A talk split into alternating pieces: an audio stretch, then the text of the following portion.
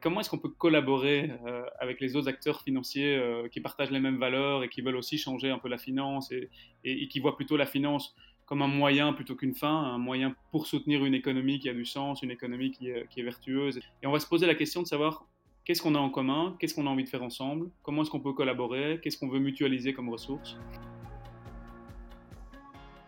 Il se passe qu'il y a un privilège qui reste aux mains de, des fameux 1% euh, ou 10%, etc., qui est l'éducation financière. Et ça, c'est un tabou qui doit péter, on doit le faire péter.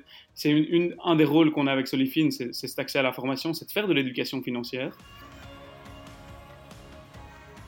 Et si votre business pouvait changer le monde?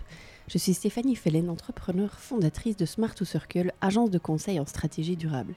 Business Impact, c'est un podcast où chaque semaine j'interviewe des personnalités inspirantes qui à leur échelle changent le monde grâce à leur business. Alors aujourd'hui, je vous propose de rencontrer Sevan Hollemans, directeur de Solifine. Alors Solifine, c'est une plateforme qui permet de fédérer des acteurs de la finance durable, des fonds d'investissement, des plateformes de crowdfunding et des banques. Alors avec Sevan, on a parlé forcément de finances, d'argent, mais aussi de tabous autour de l'argent. Alors ce qui me marque le plus dans notre échange, je pense que c'est le parcours atypique de Sevan, sa franchise et sa transparence euh, sur sa propre histoire personnelle face à l'argent. Alors Sevan, lui, se destinait initialement une carrière dans les instances politiques européennes. Son destin l'a amené vers le monde de l'entrepreneuriat très très tôt, puisque juste après ses études, il a fondé avec un ami le Champignon de Bruxelles. Il vous en parlera dans l'épisode. S'ensuit ensuite un parcours en zigzag euh, entre d'autres projets entrepreneuriaux qui l'amèneront à fortement s'endetter, euh, et puis de fil en aiguille à atterrir il y a trois ans chez Solifine comme directeur. Alors un épisode vraiment passionnant sur le rapport à l'argent, sur l'importance de l'éducation, à l'investissement et à la finance pour tous, et à l'impact que peut avoir l'argent pour changer le monde. J'espère sincèrement que cet épisode vous plaira. Si c'est le cas, dites-le moi et puis surtout partagez ce contenu autour de vous parce que c'est le meilleur moyen d'inspirer un maximum de personnes à changer le monde grâce à leur business. Je vous laisse découvrir notre conversation. Très bonne écoute.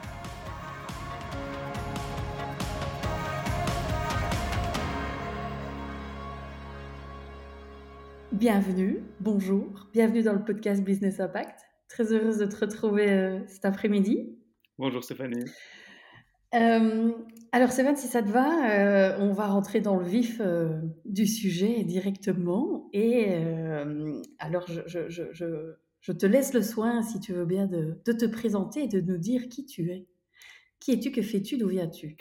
Super. Euh, Sevan Hollemans, j'ai 33 ans. Je viens d'être papa d'un petit Raphaël qui est né le 27 décembre. Euh, je suis, euh, bah, j'ai étudié l'économie, euh, des études européennes. je me définirais aujourd'hui comme un entrepreneur multifacette. et je suis donc bruxellois, d'origine arménienne, avec un papa plutôt flamand et une maman du coup arménienne. Euh, de quatrième génération. Donc ça fait, ça fait longtemps qu'on a, qu'on a quitté euh, l'Arménie. Euh, ma, famille a quitté bah, pendant, le, pendant le, un peu avant le génocide, 1915. mais donc ça fait déjà quatre, quatre générations qu'on est, qu'on est en Europe. et donc voilà, c'est un volet de mon identité encore, encore assez présent. Ok, alors, alors j'ai déjà deux questions pour toi. Tu, tu as fait des... c'est quoi des études européennes? J'ai fait, après, après avoir étudié l'économie, j'ai fait, j'étais au Collège d'Europe faire un, un, master, euh, euh, un post-master. Et donc moi j'ai été euh, à Natoline, qui est en Pologne, puisque le Collège d'Europe à la base est à Bruges. Donc c'est une école en fait qui était, qui était, qui a été créée pour former les futurs fonctionnaires européens. et à la suite de, de, de l'adhésion des, des, pays de l'Est du coup, euh, ils, ont, élargi en fait euh, le, Collège d'Europe à un deuxième campus qui est euh, donc à Natoline, qui est à Varsovie, juste à côté de Varsovie. Et, donc là, c'est un master d'un an. Et moi, c'était ce qu'on appelle des études pluridisciplinaires. Donc on avait beaucoup de l'histoire européenne, de l'économie, du droit. alors qu'à Bruges, il y a plutôt des disciplines plus la diplomatie, le légal, l'économie. Donc c'était très interdisciplinaire. Et tu, as fait ça pourquoi Tu, tu t'avais en tête euh, un métier, tu voulais euh, aller plutôt euh, à la commission ou ce genre de choses? Ouais, ouais, c'était clairement. Quand j'étais étudiant, je faisais partie d'une association étudiante qui s'appelle les Conférences Olivain de Belgique, qui était en fait une, école de l'art oratoire et de formation à la chose publique. Euh, et en fait, euh, il y a beaucoup. Bon, c'est assez élitiste euh, quand même comme association, puisque c'est des gens de profil universitaire, assez beaucoup de beaucoup de droïdes, donc beaucoup de, de, de juristes, d'étudiants en droit en tout cas, qui se destinent un peu à la politique belge, etc. Et, le Collège d'Europe, là, c'était un peu un des noms qui, qui, donnait un peu des étoiles à tout le monde dans les yeux. voilà, vraiment la route tracée pour pour devenir un fonctionnaire. Et évidemment, l'Europe, la construction européenne euh, on a eu... Et donc moi, moi le Collège d'Europe, je l'avais un peu en, ligne de mire et, euh, et, euh, j'ai eu la chance, après mes études, de, postuler de, et d'obtenir une bourse de InBev, la fondation InBev by Latour, qui finance quelques étudiants belges chaque année pour le Collège d'Europe et, j'ai eu cette chance de, de pouvoir bénéficier de cette bourse. voilà. Et est-ce que tu, euh, du coup, après cette, après cette année, euh, tu, tu, tu t'es orienté professionnellement ça, ça, ça, ça, a donné ce que tu, ce que tu cherchais? Tu, as pu euh, travailler dans, dans, dans ce secteur rapidement? Oui, j'ai eu, j'ai eu, du coup, bah, j'ai, suivi quand même, du coup, j'ai, suivi le, le, chemin qui m'était, qui m'était, enfin, pour lequel en tout cas j'avais je m'étais entraîné, puisqu'on a pendant au Collège d'Europe, il y a toute une partie où on, nous entraîne à passer les, tests, les tests euh, euh, pour devenir fonctionnaire européen. Euh, et, en fait, bah, j'ai voulu aller au bout. Moi, j'ai postulé dans ce qu'on appelle le, Blue Book, c'est les stages officiels de la Commission européenne. Et j'ai eu la chance d'être pris dans le cabinet du, commissaire au commerce à l'époque, qui était Carole de Gucht, un Belge. Et donc, j'ai fait en fait un super stage de cinq mois euh, après euh, mes études au Collège d'Europe euh, et dans le cabinet. Donc, et le cabinet, c'est intéressant parce que on peut travailler dans les directions générales de la Commission, qui sont vraiment les, les, les ministères, quelque, enfin les ministères, plutôt les, comment on dit, les, départements en fait de, de je trouve plus le mot, mais peu importe, ce sont les départements de la Commission. Et puis au niveau vraiment de l'exécutif, il y a les commissaires et c'était très intéressant de travailler dans un cabinet parce que du coup euh, c'est très de nouveau euh, interdisciplinaire puisque tous les, tous, les, tous les dossiers européens passent devant tous les commissaires donc tous les sujets sont traités par les commissaires. Donc ça, ça a été une chance d'être à ce niveau-là de la commission et de voir comment l'institution fonctionnait depuis l'angle d'un commissaire qui est finalement un ministre européen et qui, euh, et qui doit voter sur tous les sujets. Donc j'ai trouvé ça très très intéressant comme, comme expérience. Et après ce stage alors? Et après ce stage, du coup, euh, c'est ça qui était marrant. Donc moi là, je, bah, mon, mon avenir était déjà tout tracé dans ma tête. Je voulais aller travailler dans, les, dans ce qu'on appelle les think tanks européens. Donc c'est ces centres de recherche qui font vraiment de la, politique appliquée, qui, qui, qui, qui, suggèrent euh, et qui travaillent sur des dossiers de fond, etc., pour influencer la politique européenne. J'avais euh, plusieurs interviews, etc. Mais oh, je suis parti entre les deux en vacances avec mon, meilleur ami à l'époque, qui était colocataire, et qui lui cherchait du boulot. Donc on avait fini nos études en même temps on avait étudié l'économie dans un programme euh, en lien avec plusieurs universités, notamment aux États-Unis, mais je t'en reparlerai peut-être parce que ça fait partie de, c'est un des chocs un peu culturels qui m'a, beaucoup euh, forgé. Euh, et donc cet ami vivait avec moi et lui cherchait du boulot pendant six mois. Donc moi j'avais commencé, à la commission, lui cherchait du boulot, se posait beaucoup de questions sur ce qu'il voulait faire, il était un petit peu perdu. Et au bout de mon stage, il a découvert un livre qui s'appelle L'économie bleue de Gunther Pauli. Et, euh, et, euh, et, en fait, il a lu ça et lui, ça a été Eureka, c'était sa révélation. Euh, je vais devenir entrepreneur, je sais ce que j'ai envie de faire. Et dans ce livre de Gunther Pauli, il y a mille innovations de l'économie bleue. Le livre s'appelle L'économie bleue et, mille solutions, je pense, pour créer des emplois et pour créer les, entreprises de demain. Et une de ces innovations, c'est, il parle beaucoup des déchets organiques dans les pays occidentaux. Euh, et il parle aussi beaucoup des champignons. Euh, et un des déchets organiques, c'est qu'il parle beaucoup du marc de café. Euh, et alors, en fait, en gros, une des grandes innovations, c'était de produire des champignons sur du marc de café. Et donc, Adrien, mon colloque, est tombé sur ce bouquin, tombé directement amoureux du mec, de la philosophie. il a trouvé sa voie on est parti en vacances pendant une semaine et en une semaine, il m'a convaincu de laisser de côté tous mes plans carriéristes européens et de me lancer dans cette aventure complètement folle euh, qu'on a du coup baptisée euh, le champignon de Bruxelles. Ok, ceci explique cela. Écoute, c'était sinon en allant voir un petit peu ton profil et ton parcours, je vois je vois un petit peu tout ça, puis je vois fond cofondateur du Champignon de Bruxelles, heu et je me dis: «Bah, d'où vient d'où est venu?» et en t'écoutant là maintenant avec, ce cette carrière qui était finalement, heu, toute tracée, dans ton esprit, puis qui qui vrille, sur, un livre et un livre et des vacances avec, avec un ami, c'est assez fou. Donc te voilà après ton stage, non pas en route vers, les, heu, les grands, heu, les grandes institutions, mais l'entrepreneuriat. Tout à fait, tout à fait. Alors peut-être avant d'aller dans dans dans le concept du champignon de Bruxelles, parce que je pense que c'est quand même intéressant de de s'attarder un petit peu là-dessus. Quand tu étais petit, tu tu tu rêvais de, tu rêvais d'entreprendre ou tu tu te voyais, politicien? Tu te voyais tu te voyais quoi? Ouais, plutôt plutôt politicien. Heu, moi, je disais toujours que je voulais devenir Premier ministre. C'était ma mon humble ambition. Hem, voilà. mais dans une famille, heu, dans une famille d'entrepreneurs quand même, avec, voilà, le côté arménien très, très, commerçant, et voilà, avec quand même cette enfin voilà, cette dynamique très, de l'immigration quand même, de devoir se prouver, de devoir faire son nid et de devoir, et donc heu, vraiment avec ce ce ce côté-là. Donc j'avais les 2, mais moi, c'était surtout la oui, la la politique qui m'attirait beaucoup. OK. OK. Donc du coup, te voilà, heu, bah, tes plans changent. Alors tu as quel âge à à à ce moment-là, heu, quand tu quand tu entreprends et que tu crées le le champignon de Bruxelles? On est en 2014, heu, donc hem, 2014, on, heu j'avais donc, c'est il y a, heu, 8 ans, je pense, du coup, on est en 2022, c'est il y a 8 ans, donc j'avais 25 ans. J'avais 25 ans. J'avais du coup, heu, très peu d'expérience professionnelle encore à l'époque, donc heu, donc on était tous les 2 économistes de formation. Hem et du coup, avec un bouquin qui parle quand même beaucoup euh, de, de, de, biologie, puisque le bouquin L'économie bleue parle beaucoup de ce qu'on appelle le, le, le biomimétisme.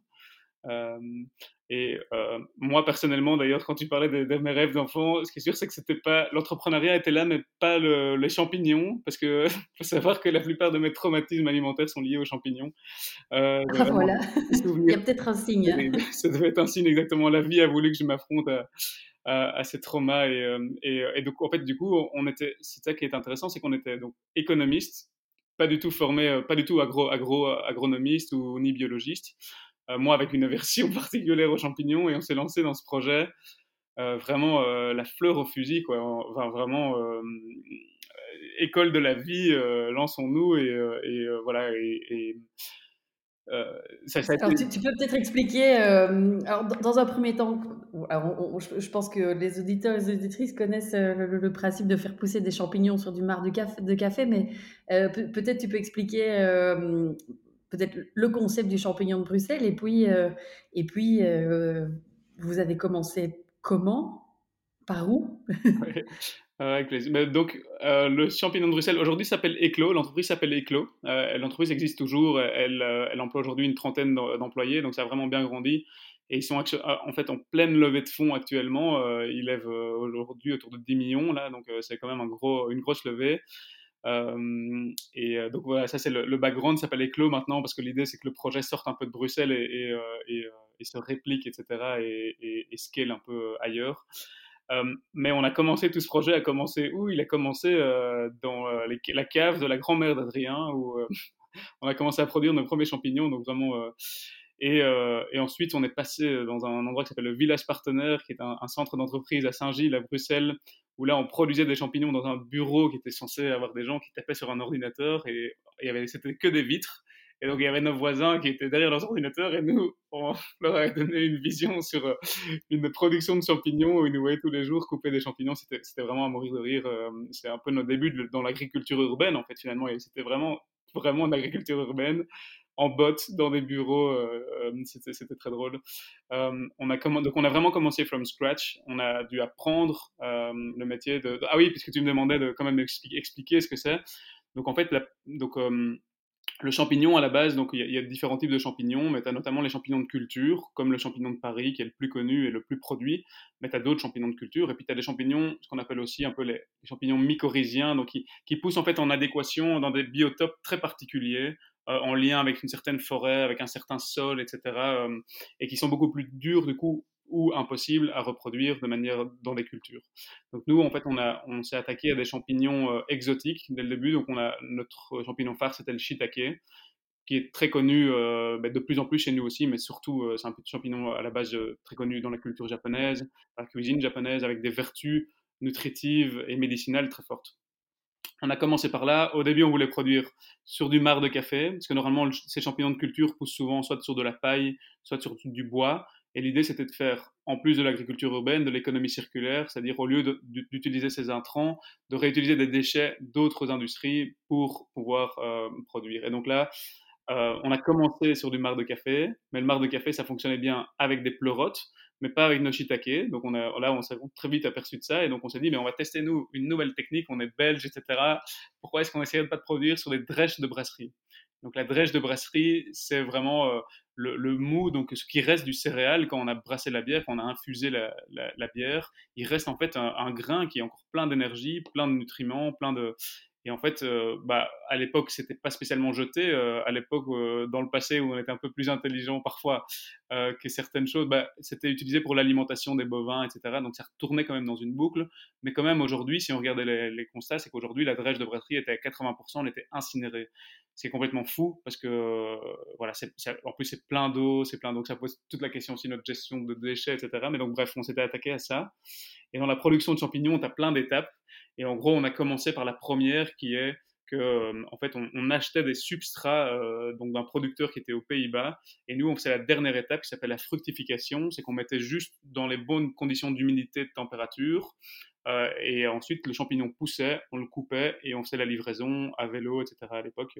C'est comme ça qu'on a commencé on a commencé vraiment from scratch, donc on a commencé avec des microcrédits, euh, vraiment l'école de l'entrepreneuriat, mais on a vraiment tout, tout, tout, tout, testé quoi, et tout appris sur le terrain. Euh, euh, et, et, donc voilà, et de là est né d'ailleurs beaucoup de choses dont je t'expliquerai après, quand on va parler de mmh. Philippines, c'est que bah, il y a tout mon parcours du coup sur l'aspect financier du projet, où là il y a plein de bah etc.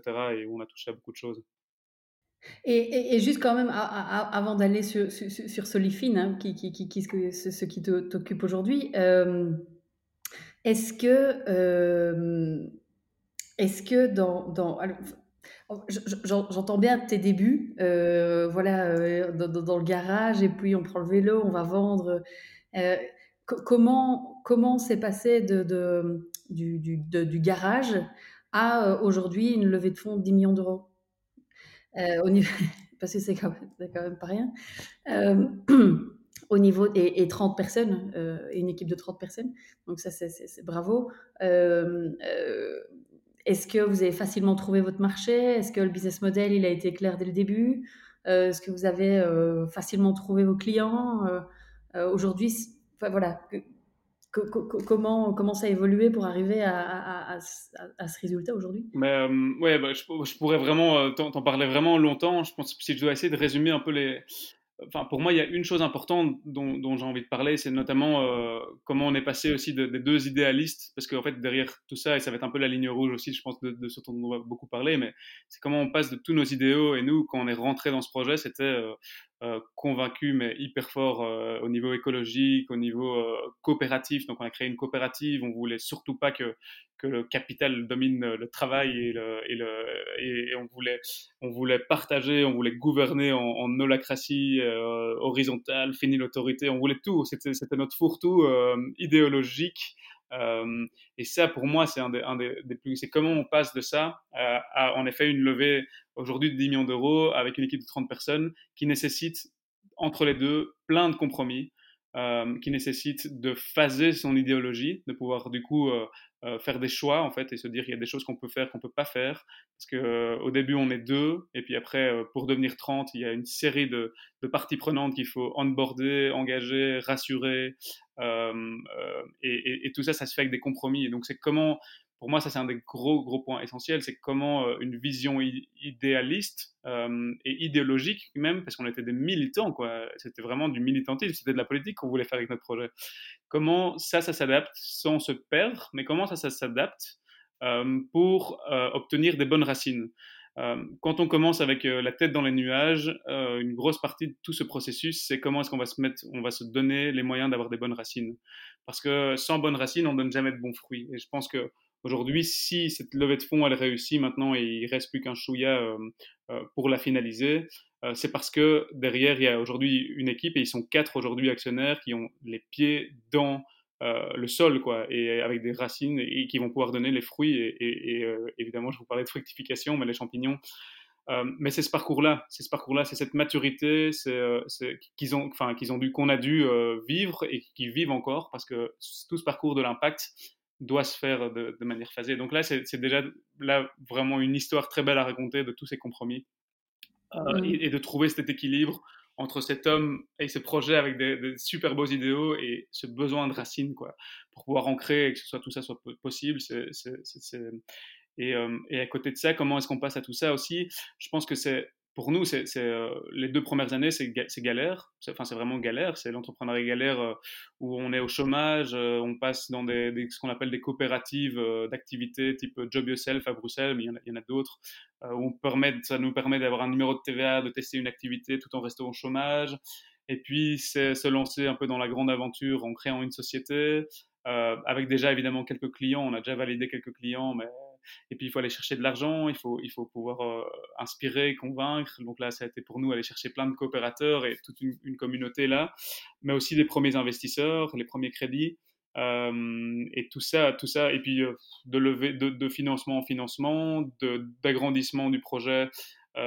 pour, pour nous, ça a été beaucoup de nouveaux produits ça a été une surface. On est arrivé un peu plus tard dans les caves de Curegem, on est passé de 500 mètres carrés à 3500, 4000 assez vite. Euh, et donc, c'est ouais, vraiment cette évolution euh, très belle et qui mériterait en fait de, ouais, à un moment donné de s'attarder sur voilà, tous les points de basculement qu'il y a eu et tous les endroits où. Euh, c'est ça, à partir de quel moment, plus ou moins après combien de temps, après le lancement, vous vous êtes, vous êtes confronté à ce, ce côté idéologie versus ancrage et pied sur terre C'était après combien de temps, plus ou moins? Je pense en a eu par, partout, tout, le long, mais si je dois te prendre le premier, vraiment, euh, ça a été une très bonne discussion qui va faire aussi le lien avec Solifine. C'était euh, en fait quand on a créé notre coopérative, on a fait un appel public à l'épargne, donc on a eu des coopérateurs et des citoyens qui ont mis de l'argent, mais aussi on a été chercher un premier fonds d'investissement euh, qui s'appelle Scale Up, qui est un fonds qui fait que de l'alimentaire, qui est derrière Farm, qui est, qui est derrière, enfin qui a plus, pas mal de participation dans le food et dans le durable. Et en fait, là, ça a été pour nous un premier un premier euh, cadre de, discussion et de compromis justement, et notamment autour d'une question centrale qui était que nous, on voulait rester une coopérative, on voulait être une coopérative, on voulait qu'il y ait de la démocratie, donc un homme égale une voix, on voulait pas une part égale une voix. Ça, il pouvait l'accepter. Par contre, il ne pouvait. Il y a un endroit où il y a eu un, c'est qu'il voulait quand même. Euh, il y avait une discussion sur l'aspect financier, c'est que c'est un fonds d'investissement. Ils avaient des attentes en termes de revenus pour leurs actionnaires et que nous, dans ce qu'on voulait comme coopérative, on voulait être une coopérative agréée. Ça voulait dire qu'en plus de la démocratie, on, devait aussi limiter les dividendes et limiter quelque part aussi la valorisation et la, plus-value qui allait pouvoir être faite par l'investisseur. Et là, ils nous ont dit, en fait, le, choc, ça a été un peu, euh, vous pensez vraiment qu'on va prendre autant de risques et mettre autant de billes si tôt dans un projet qui comporte encore énormément de risques opérationnels, etc., tout en nous limitant aussi fort au niveau financier, etc. Il y a eu, il y a dû avoir une discussion et on a dû s'aligner ça a été une discussion qui nous a fait beaucoup grandir. On a été très contents de l'avoir. Ils sont rentrés ensuite dans notre, dans notre conseil d'administration. Ils nous ont vraiment professionnalisés. Euh, et on a été très contents de ce choix. Très, très contents. Euh, parce que, euh, voilà. Ouais. Ça a, été, ça a, été, dur pour vous au début d'être confronté à ça? Premier sentiment, c'était quoi? Vous étiez déçu ou non, surpris? Je dirais qu'on était un peu. Euh, bien sûr qu'on avait envie de tout. On voulait, on voulait, euh, on voulait l'argent et on voulait nos, idéaux. donc euh, ça c'était. Et donc c'est un peu comme voilà, il y a, une, autorité ou un papa qui vient et qui dit bon les gars on va, on va, vous pouvez pas rester, enfin vous pouvez pas être capricieux quoi. si vous voulez faire avancer votre entreprise. et donc c'était un peu ce reality check là de dire les gars vous voulez grandir maintenant, eh ben pour grandir voilà ce qu'on vous propose comme, plan et c'est très clair, c'est transparent. Euh, on joue carte sur table, mais voilà les conditions. Et vous les prenez ou vous les prenez pas. Si vous les prenez pas, euh, vous êtes parti dans une. Et donc, pour nous, c'était ça, c'était de dire, euh, OK, est-ce qu'on a envie que. J'aimais bien ce terme, est-ce qu'on a envie de passer d'un projet à un business, à une entreprise? Et, là, c'était, oui, on veut plus que ce soit un, projet, on veut que demain, on pouvoir en vivre, on veut que ça grandisse, on veut qu'il y ait des gens qu'on puisse créer de l'emploi, parce que tu disais comment on passe à 30 employés. Et pour nous, c'était une de nos plus grandes satisfactions, c'était de créer de l'emploi qui demande très peu de qualifications, en milieu urbain où il y a un taux de chômage tellement élevé, euh, et en plus avec tout un processus d'apprentissage quand même derrière et de, qualification. Euh, et donc euh, voilà, c'était ça qu'on voulait. Et pour, pour ça, il y a des compromis, et, ça c'était un premier. Et c'est toute cette phase de, de, de, de, ma lecture de ce, que tu racontes, ça a été donc il y a eu première phase de financement. Il y en a eu plusieurs comme ça tout au long. Il y en a eu combien en tout? Il y a eu, c'est surtout, ça c'est la, première, euh, la première a été vraiment très, euh, a vraiment centralisé beaucoup d'énergie parce que c'était le début. Après, il y a eu pas mal d'autres outils financiers. Enfin, il y a eu surtout de l'endettement, donc de, la dette. On a eu de plus en plus accès à de la dette, donc ça a été surtout de la dette. Euh, jusqu'à récemment où il y a eu un, un, pré-round avant ce qu'ils sont en train de faire maintenant, il y a eu un pré-round où il y a eu ce qu'on appelle de la dette convertible, donc des premiers investisseurs qui sont venus euh, en attente de la plus grosse levée de fonds avec l'idée de pouvoir convertir à ce moment-là. Euh, donc ça, il y a eu, et puis maintenant, il y a cette levée qui, prend quand même plus de temps aussi que, prévu, mais c'est normal, c'est dans toutes les entreprises. Et donc voilà, ce sont vraiment les gros milestones, et entre les deux, il y a, beaucoup surtout de dettes, et donc d'aller chercher de la dette et des partenaires bancaires, surtout qui font confiance et qui, euh, qui soutiennent le projet et d'expérience tout au long de ce, projet euh, finalement euh, qui, qui, qui, au début part d'une intention politique peut-être euh, et, une idéologie. comment, comment vous avez réussi à, convaincre ces investisseurs, ces banques C'était quoi votre secret là-dessus? Et après coup peut-être ton regard après quelques années, qu'est-ce qui a fait que la sauce a pris?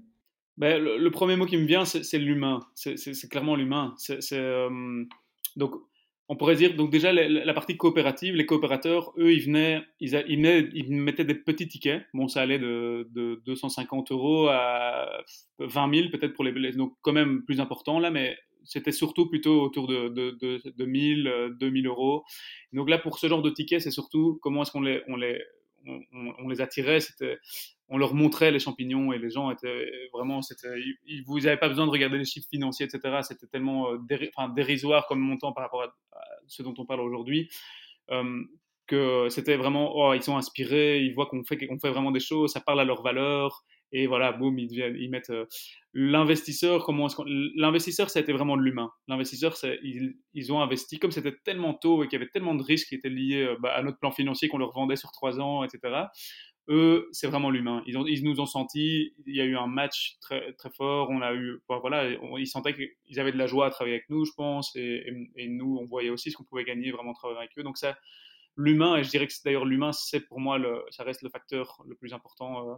Et puis par la suite, euh, évidemment, il y a de la professionnalisation. Euh, il faut pouvoir vraiment répondre. Aujourd'hui, la levée de fonds qu'on fait, bah, c'est avec un, un, leveur de fonds professionnel qui va faire tout ce qu'on appelle la data room, donc qui va, qui va vraiment voir que tout est, tout est très très bien préparé, le plan financier, le business plan, mais aussi la valorisation, pouvoir justifier toutes ces hypothèses commerciales de vente, toutes les hypothèses opérationnelles de comment on va et donc entre les deux, il y a vraiment tout ce, travail de, de, pouvoir aussi vendre une histoire quand même, parce que bon, on, voilà, on touche aux champignons, qui est l'alimentaire, qui est quelque chose de, très très fondamental, euh, et donc les gens comprennent assez vite.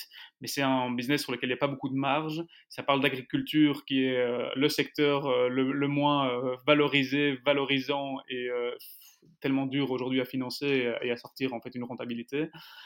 Euh, mais nous, avec quand même des buzzwords un peu, qui est l'agriculture urbaine, avec l'économie circulaire, donc on est déjà dans cette tendance. Et il y a une volonté du coup de l'investisseur dès le départ de se dire, hum, j'aime bien ce secteur, j'ai besoin de, j'ai envie d'investir là-dedans, et donc peut-être au niveau financier, je suis prêt à prendre un peu plus de risques. Et on en parlera évidemment, c'est tout le concept, d'impact investing, de pouvoir valoriser mmh. aussi l'impact et, de pouvoir un peu euh, se dire, euh, voilà, donc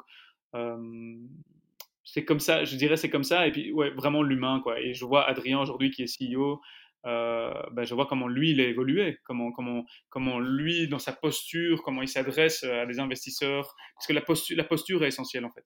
C'est la confiance qu'on a en soi. Euh, au début, Adrien, euh, je sais que quand il avait toujours peur parce qu'on était une coopérative, enfin peur, mais moi j'avais la même, mais on était une coopérative, on était nous, dès le départ, on a fait cette, erreur quelque part de se diluer tellement qu'on n'a jamais été majoritaire dans notre projet, dans notre propre projet. Et donc, avec tout le temps cette un peu épée de Damoclès qui disait euh, si t'es pas bon, demain on te vire de ton propre projet. Et, euh, euh, et, et, ben cette peur qui au début est une peur qui paralyse, euh, bah, je trouve qu'aujourd'hui, si je vois Adrien, euh, comment il pitch aujourd'hui pour, pour, pour, les investisseurs, etc., bah, c'est un entrepreneur qui a, pris, euh, qui a pris une assurance en lui et qui, et qui aujourd'hui, il sait qu'il défend un projet et si ça passe pas, ça passe pas, c'est que la vie veut pas que ça aille par là, mais il a, il a, il, il a une confiance dans son projet et en lui en tant qu'entrepreneur qui fait qu'il peut s'adresser aujourd'hui à des gens qui vont sortir un chéquier beaucoup plus gros qu'à l'époque, mais donc tout ça fait partie de l'écolage. et de la, la posture de l'entrepreneur est fondamentale. Quoi puis on est quand même huit ans plus tard aujourd'hui, donc il euh, n'y a, rien à faire. L'expérience euh, euh, joue. Est, joue et est, primordiale. Alors peut-être, si, si, je ne me trompe, toi, tu es resté pendant quatre ans, c'est correct? Moi, je suis resté pendant quatre ans, plus ou moins, ouais. Ouais. comment ça s'est passé pour toi? Qu'est-ce qui a fait qu'après quatre ans, tu tu, tu, tu, tu, as, enfin, je ne sais pas, tu, as quitté le projet ou tu es resté un petit peu, ou en tout cas, tu t'es réorienté euh, vers autre chose? Mais euh, oui, oui, donc ça, c'est une, ouais, c'est une grosse partie de, de, mon histoire aussi qui, qui mène à Solifine et qui fait en fait tout mon storytelling. Euh, c'est clair, c'est, c'est que à, à, côté du champion de Bruxelles, j'avais un peu la, ça me démangeait quoi. J'avais envie de faire, j'avais envie de faire d'autres choses. À la fois, j'étais frustré, euh, et je pense que c'est un mot. J'étais frustré que le champignon de Bruxelles au début, ça a mis beaucoup de temps, ces fameuses années galères, un peu écolage galère. Moi, j'avais toujours encore mes plans européens, etc. Et j'arrivais pas à concilier les deux. J'arrivais pas à me dire, mais purée, qu'est-ce que je fais là? Je suis en train de faire un truc où je gagne, je gagne pas d'argent, les perspectives sont pas bonnes, etc. Et j'avais, c'était dur intérieurement pour moi. Et d'ailleurs, à ce moment-là, je, faisais d'autres boulots à côté du champion de Bruxelles. Je, continuais à faire un peu de lobby pour une, organisation arménienne au niveau européen. J'ai fait ça pendant tout un temps. Et puis après, j'avais postulé encore dans des boîtes de conseil. Donc j'y croyais, les premières années, j'y croyais vraiment à moitié. Quoi. Et en fait, de fil en aiguille, j'ai eu l'opportunité de travailler sur d'autres projets à côté du champignon. Euh, et j'ai rencontré un autre associé qui avait 55 ans, euh, qui lui, par contre, vivait dans la rue. Il avait plein d'idées très créatives, mais il n'a pas, un sou.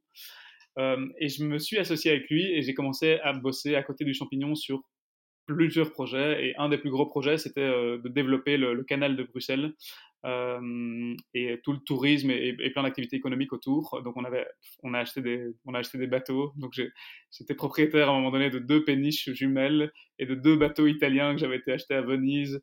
Euh, et là c'est un an et demi de ma vie où euh, j'ai, euh, je suis parti dans, je suis parti dans tous les sens avec lui, dans des projets magnifiques, euh, plein de valeurs, mais vraiment super beaux projets, mais tellement sans racines. Quoi. Quand je disais, c'était tellement l'idéalisme de nouveau, c'était encore le, encore le rêveur qui était là. Et je me suis endetté, moi, très fort. Enfin, en fait, lui n'avait pas d'argent. Moi, j'avais un petit peu d'argent. J'ai tout mis dedans. J'ai eu un petit héritage de ma grand-mère. J'ai tout mis dedans. J'ai emprunté de l'argent autour de moi euh, à titre privé. J'ai tout mis dedans.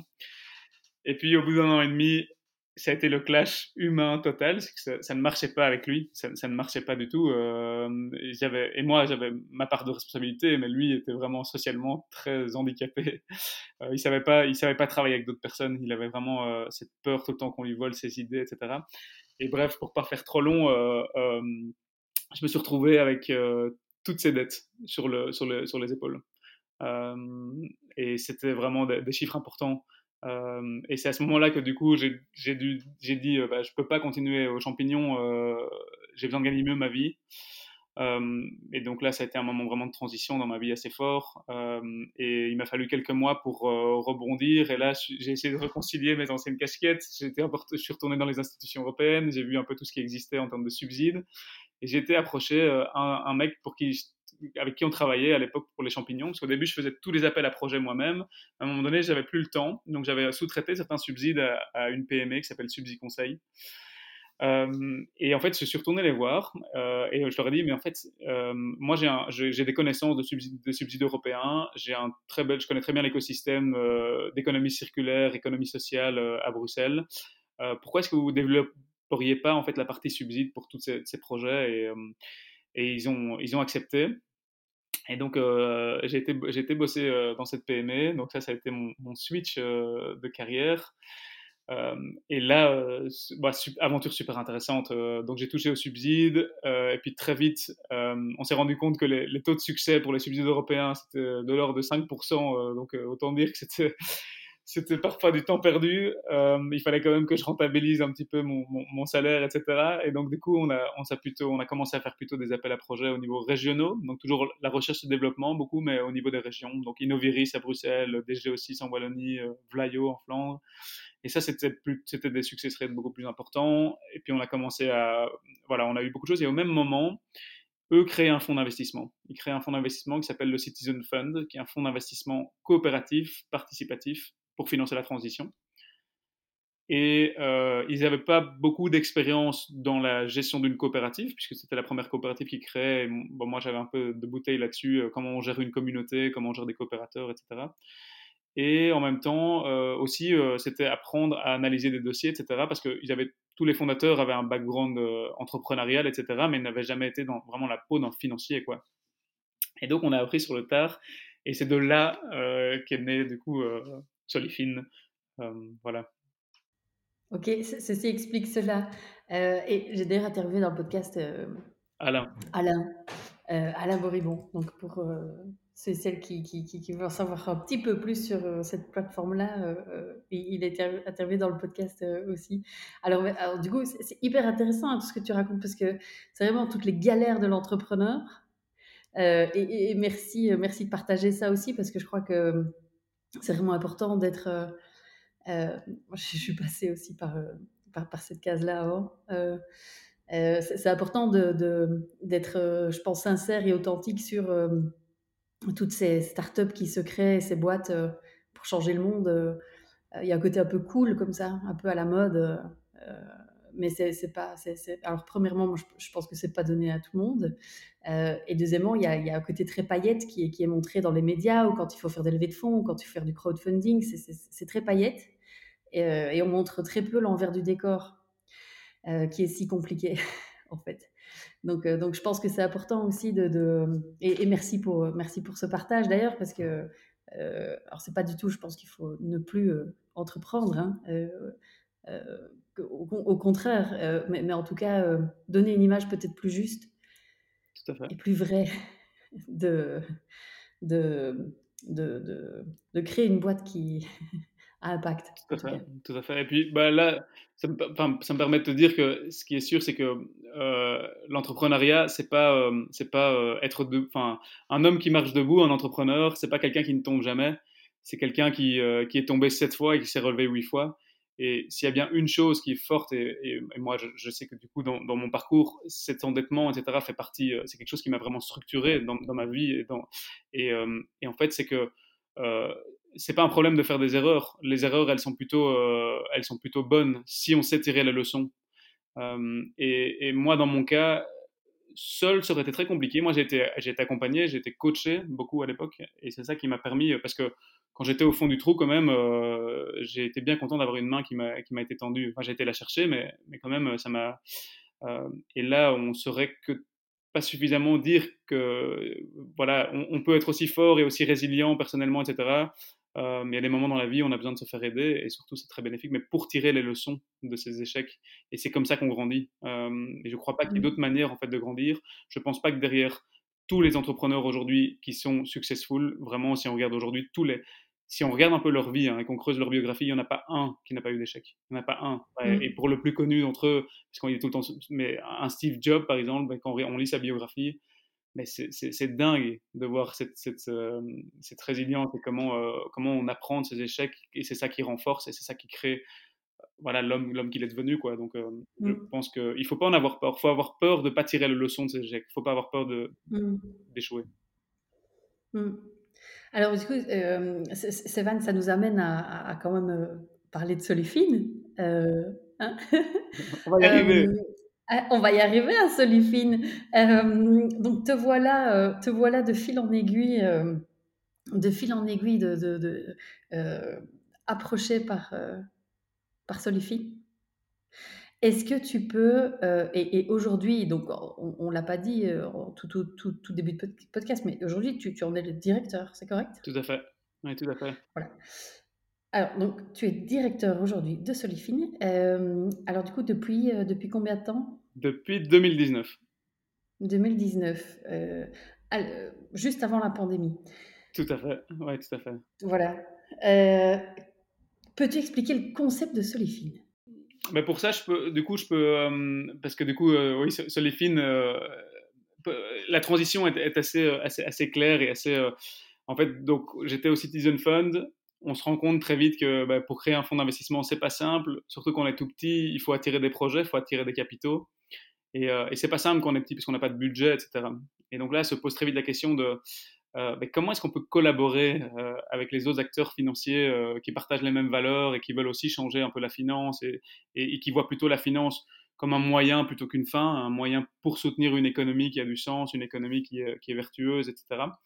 Et donc là, pendant toute l'année 2018, du coup, euh, depuis le Citizen Fund et avec d'autres acteurs comme, comme l'ITA, euh, comme à l'époque aussi Group One, euh, qui est une, ONG dans le développement durable, que tu connais sans doute, on va petit à petit, pendant un an, rassembler une, dizaine, une quinzaine d'acteurs, type bah, la Banque Triodos, Crédal, en, fait, en fait, finalement, tous les membres fondateurs de Solifine et puis les, premiers membres aussi du réseau. Et on va se poser la question de savoir qu'est-ce qu'on a en commun, qu'est-ce qu'on a envie de faire ensemble, comment est-ce qu'on peut collaborer, qu'est-ce qu'on veut mutualiser comme ressources, euh, pour que ensemble notre, notre message s'entende un peu plus dans cet océan financier euh, où il y a des budgets marketing gigantesques, des plus gros acteurs financiers, etc. comment on va se faire entendre et, notre valeur, notre proposition de valeur un peu dans, cet océan. Et donc là est né Soléfine. Euh, fin de l'année, un appel à projet de la région bruxelloise. Euh, on obtient l'appel à projet. Euh, et, moi, directement, je me dis, enfin, je sais pas, il y a un truc qui me dit, je, dois y aller. Je dois y aller. C'est un mi-temps au début. Euh, ben, ben voilà. Mais donc, je, fonce sur l'occasion. On fait quand même un, recrutement, etc. Il y a plusieurs candidats. Euh, et comme j'avais suivi le projet pendant un an, j'avais une certaine légitimité, je pense, à, le poursuivre. Et puis, euh, et voilà. Et donc, à la base, Solifine, c'était trois choses. C'était un, de mapper les acteurs. Donc, c'était cartographier pour pouvoir montrer en fait euh, aux entrepreneurs qu'il existe plein de solutions euh, et, simplifier un peu leur trajet pour, pour, euh, pour, pour, voilà, s'y retrouver dans toutes ces solutions. Donc c'était un site web, une cartographie. Ça a été ensuite un, moteur, un petit moteur de recherche justement pour qu'ils y, ils y voient plus clair aussi sur ok voilà quels, quels sont nos besoins et voilà tous les instruments qui existent, tous les, tous les acteurs. donc on a été un peu plus loin que juste un mapping. Et puis c'était organiser des rencontres des rencontres entre les, investisseurs euh, du coup responsables et les, et les, et les porteurs de projets et avec une volonté dès le début de devenir un réseau qui va aussi donner un peu un trend, qui va donner les standards dans ce que c'est euh, l'impact investing. Et donc là, on s'est doté très vite d'une charte qui disait voilà qui peut être membre. Et donc nos membres, ce sont que les acteurs financiers. Donc c'est vraiment, c'est pas les entrepreneurs, ce sont les acteurs financiers qui sont membres de l'organisation. Euh, et eux, ils ont une charte, une charte qui dit quoi en grand, dans les grands mots, qui dit pour devenir membre de Solifine, il faut être transparent. Premier gros combat euh, contre l'opacité financière. On veut que vous nous disiez où va votre argent, à quoi vous l'utilisez, que vous soyez transparent, où vous produisez des rapports d'activité, etc. Fondamental la transparence. Deux, qu'est-ce que vous faites de votre argent? Donc, euh, minimum 50% de vos investissements doivent être dans des entreprises à impact positif. Ça, c'est notre critère. Et puis, alors, il y a plein de manières de, évidemment, mesurer, d'analyser cet impact positif. Euh, trois, et c'est parce que ça ne s'arrête pas là, si c'est pas 100% de, de, votre argent qui est placé dans ces projets, il faut que le reste soit utilisé de manière cohérente. Euh, et ça veut dire que si vous faites 50% de votre argent, vous l'utilisez pour des bons projets, le reste des 50%, de un, il faut exclure un certain nombre de, secteurs qui sont, euh, qui sont aujourd'hui néfastes pour l'économie, etc., en termes d'impact négatif. Euh, et puis, il faut avoir aujourd'hui ce qu'on appelle les labels de ce qu'on appelle l'investissement socialement responsable. Aujourd'hui, les critères ESG, eh ben, c'est de dire, voilà, au moins, au minimum, euh, vous devez nous assurer que, que, que, vous ne faites pas le mal, mais que vous faites quand même euh, au mieux pour, pour mitiger les, les, externalités négatives. De... Et donc ça, c'est la cohérence de notre charte et qui fait qu'aujourd'hui, on est passé de 7 membres fondateurs à aujourd'hui, on est 27 dans le réseau, donc 27 acteurs financiers qui sont issus de différentes catégories. Donc il y a principalement des fonds d'investissement à impact privés, euh, une banque, bientôt une deuxième banque, des plateformes de crowdfunding, donc ils font du crowd donation, donc du don contre don, du crowd lending, donc du prêt, et du crowd equity, donc du capital. Il y a des institutions de crédit, il y a une première fondation, ça va aussi se développer au niveau des fondations, et parce qu'il y a beaucoup de fondations qui, au-delà de la philanthropie, font aussi de l'investissement et aussi de la dette pour des projets. Et donc voilà, c'était voilà, de, rassembler tous ces gens autour de ces, au début de ces activités. Et est-ce que tu, presque trois ans plus tard, tu, tu constates des effets euh, positifs de ce rassemblement d'acteurs? Oui, bah, clairement. Euh, alors, bah déjà, euh, le fait de les rassembler, c'est le fait d'arriver à les rassembler, c'est un effet positif. c'est de montrer que la collaboration, elle peut exister, la collaboration, elle fonctionne, avec des exemples très précis pour vous en donner un ou deux, mais ça va depuis bah, grâce à, notre travail de cartographie et au, fait qu'on fasse rencontrer les investisseurs et les, euh, et les, entrepreneurs, on arrive à voir un peu où sont les trous dans le marché. Euh, typiquement, euh, on voit en année 1, il y a plein de projets dans l'alimentation, justement, plein, plein, plein de projets dans l'alimentation, mais la plupart des fonds sont à des stades de maturité qui sont un peu plus avancés que en fait, la grosse majorité des projets qui viennent chez nous. à chaque fois, les investisseurs de membres viennent et ils adorent les projets, mais ça ne passe pas parce qu'en termes de risque, c'est trop tôt, ça ne rentre pas dans leur modèle. Eh ben, euh, à la suite de, ces constats, euh, un an et demi plus tard, bah, il y a un nouveau fonds qui s'est créé, qui est un fonds food, euh, qui allie trois de nos membres qui se sont mis ensemble pour créer un fonds plus early stage. Voilà, exactement un, des. Voilà, c'est vraiment à ça qu'on travaille. derrière ça, il y, a, il, y a, beaucoup de choses. Il y a évidemment de, de la mutualisation. Pour aujourd'hui, on travaille sur une grosse recherche. La première recherche euh, sur le marché de l'impact finance en Belgique. Donc, on n'a toujours pas fait vraiment ce qu'on appelle un market sizing, donc euh, une estimation de la taille du marché, voir justement euh, combien ça pèse aujourd'hui la finance à impact, où sont les trous, qui sont les acteurs, pourquoi comprendre aussi qualitativement pourquoi est-ce que il n'y en a pas plus, quels sont les freins, etc. Ça, c'est vraiment notre, rôle là de, de, recherche et de sonder le marché. Euh, et ça, c'est fait parce qu'aujourd'hui, on a cette légitimité et cette force de frappe d'être aujourd'hui 27 autour de la table et de se, bouger euh, à ce niveau-là. Euh, voilà. Et qu'est-ce qui, te, qu'est-ce qui te donne la niaque avec Solifine? Ben, bonne, bonne, bonne question. pour moi, j'ai deux choses. Ce qui me donne la niaque, c'est moi, c'est les rencontres. C'est que j'ai un boulot, j'ai le plus beau, c'est le plus beau métier du monde. Euh, je ne le déguste pas encore assez souvent, mais j'ai un métier mais vraiment magnifique parce que je suis amené, toutes mes journées, c'est des rencontres avec des investisseurs et des entrepreneurs. Et les deux me donnent la. En fait, certains me donnent pas du tout les mais ce qui est sûr, c'est qu'il y en a beaucoup qui me, la donnent. Euh, et pour vous donner deux exemples, euh, du côté des investisseurs, depuis le début, j'ai un peu mon, ange gardien. Elle s'appelle Céline Bouton, c'est la, co-directrice de l'ITA c'est mon soutien depuis le début. Euh, c'est quelqu'un qui me donne la niaque. Je travaille avec elle, ça me donne la niaque. Elle a une pêche d'enfer, elle connaît les enjeux du climat, etc. Mais ça ne l'empêche pas du tout d'être une optimiste et d'un dynamisme entrepreneurial. Je travaille avec elle, ça me, ça me donne la pêche. Et les entrepreneurs, et pas plus tard que ce matin, j'ai un call avec un mec qui doit avoir, je sais pas moi, la cinquantaine. J'espère qu'il me. je pense qu'il doit avoir la cinquantaine. Entrepreneur aguerri. Il a déjà créé plein de choses, notamment Nest Up, euh, des incubateurs, etc. Et euh, il me pitch ce matin un projet euh, lié au tourisme en van, avec une niaque, mais vraiment en une demi-heure. Et il me donne la pêche, il me donne envie d'aller voyager. Et je me dis, quel impact, quel. Je suis mind blow, quoi. Je suis vraiment. Et ça, c'est voilà, typiquement, c'est le mindset entrepreneurial qui me donne la, la. C'est des gens qui se disent, ils voient un problème, ils cherchent des solutions. C'est des gens qui voient, ils voient pas les menaces qui arrivent, euh, ils voient les opportunités. Et c'est des gens qui, comme on le disait, euh, ils considèrent pas leur échec, ils tirent les leçons de leurs échecs. Et c'est des gens qui ont des parcours. Euh, et moi, j'adore ces histoires et j'adore du coup ces rencontres. Ça me donne la niaque. Ouais. Mmh. Et à l'inverse, si tu prends euh, un petit peu plus de, recul, euh, qu'est-ce qui est euh, le plus difficile d'après toi là-dedans? Ouais, je dirais, ouais, je dirais deux, deux choses. La, première, c'est que quand on crée un réseau, il faut passer dans l'art du compromis et l'art de rassembler. Et qu'il y a partout, même dans l'impact, il y a des guerres de chapelle. Donc même quand on est pour le et évidemment au niveau politique on dit tout le temps pourquoi est-ce que la gauche n'arrive pas à s'unifier etc et pourquoi est-ce qu'on est toujours dans une Europe tellement néolibérale parce que les gauches sont tout le temps en train de se tirer dans les ben ça ça m'emmerde vraiment et c'est cette guerre de chapelle Euh, et, en fait, ces guerres de chapelle, elles vont avec des doigts pointés. ça, ça je, n'aime pas du tout euh, dans, ce milieu-là, parce que quand on est un peu dans le côté for good, il y a beaucoup ce truc de ce, ce point de vue de donneur de leçons et de doigts pointés, de dire euh, ça c'est bien, ça c'est mal. C'est un peu le, le Disney, quoi. Le, et en fait, et ces doigts pointés, ça, ça me, ça me prend je préfère mille fois, évidemment, il faut pouvoir pointer ce qui va pas, euh, mais c'est pas dans une démarche de dire c'est mal et euh, c'est, euh, il y a des efforts à faire, c'est une transition, c'est parler de transition, c'est parler, euh, mais surtout, c'est, voilà, passer son temps à pointer du doigt et montrer ce qui ne va pas plutôt que, ouais, et ça, ça, ça, et ça, ça existe, ça existe dans, dans le secteur dans lequel je travaille, et, et ça, parfois, ça me pèse.